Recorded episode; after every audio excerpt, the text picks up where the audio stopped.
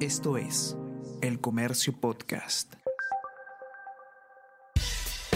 Buenos días, mi nombre es Soine Díaz, periodista del Comercio, y estas son las cinco noticias más importantes de hoy, jueves 24 de marzo. Sala verá hoy pedido para que Fujimori no deje el país 18 meses. Fiscal busca que afronte juicio de homicidio por caso Pativilca, luego de que lo liberen por sentencia del TC que restituyó su indulto. Titular de la PCM señala que se acatará el fallo del TC, pero que ello no impide impugnarlo ante entes internacionales. Pedro Pablo Kuczynski niega que existiera concertación política cuando le otorgó el indulto a Fujimori en el 2017. Dirigente de gremio afín a Castillo maneja ahora Pronavec. Roy Palacios actuó hasta la semana pasada como viceministro en el sector educación.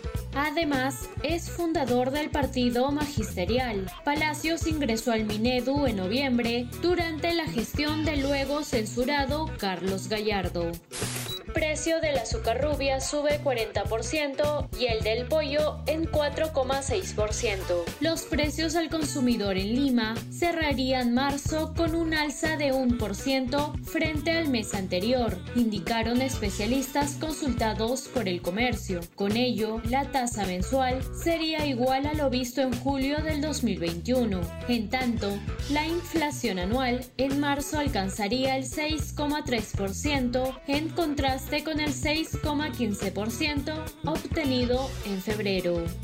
Embajador de Nicaragua ante la OEA denuncia atrocidades de Ortega. Ayer durante una sesión virtual del Consejo Permanente de la OEA, el embajador nicaragüense Arturo Macfield hizo historia al denunciar la dictadura impuesta por Daniel Ortega en su país.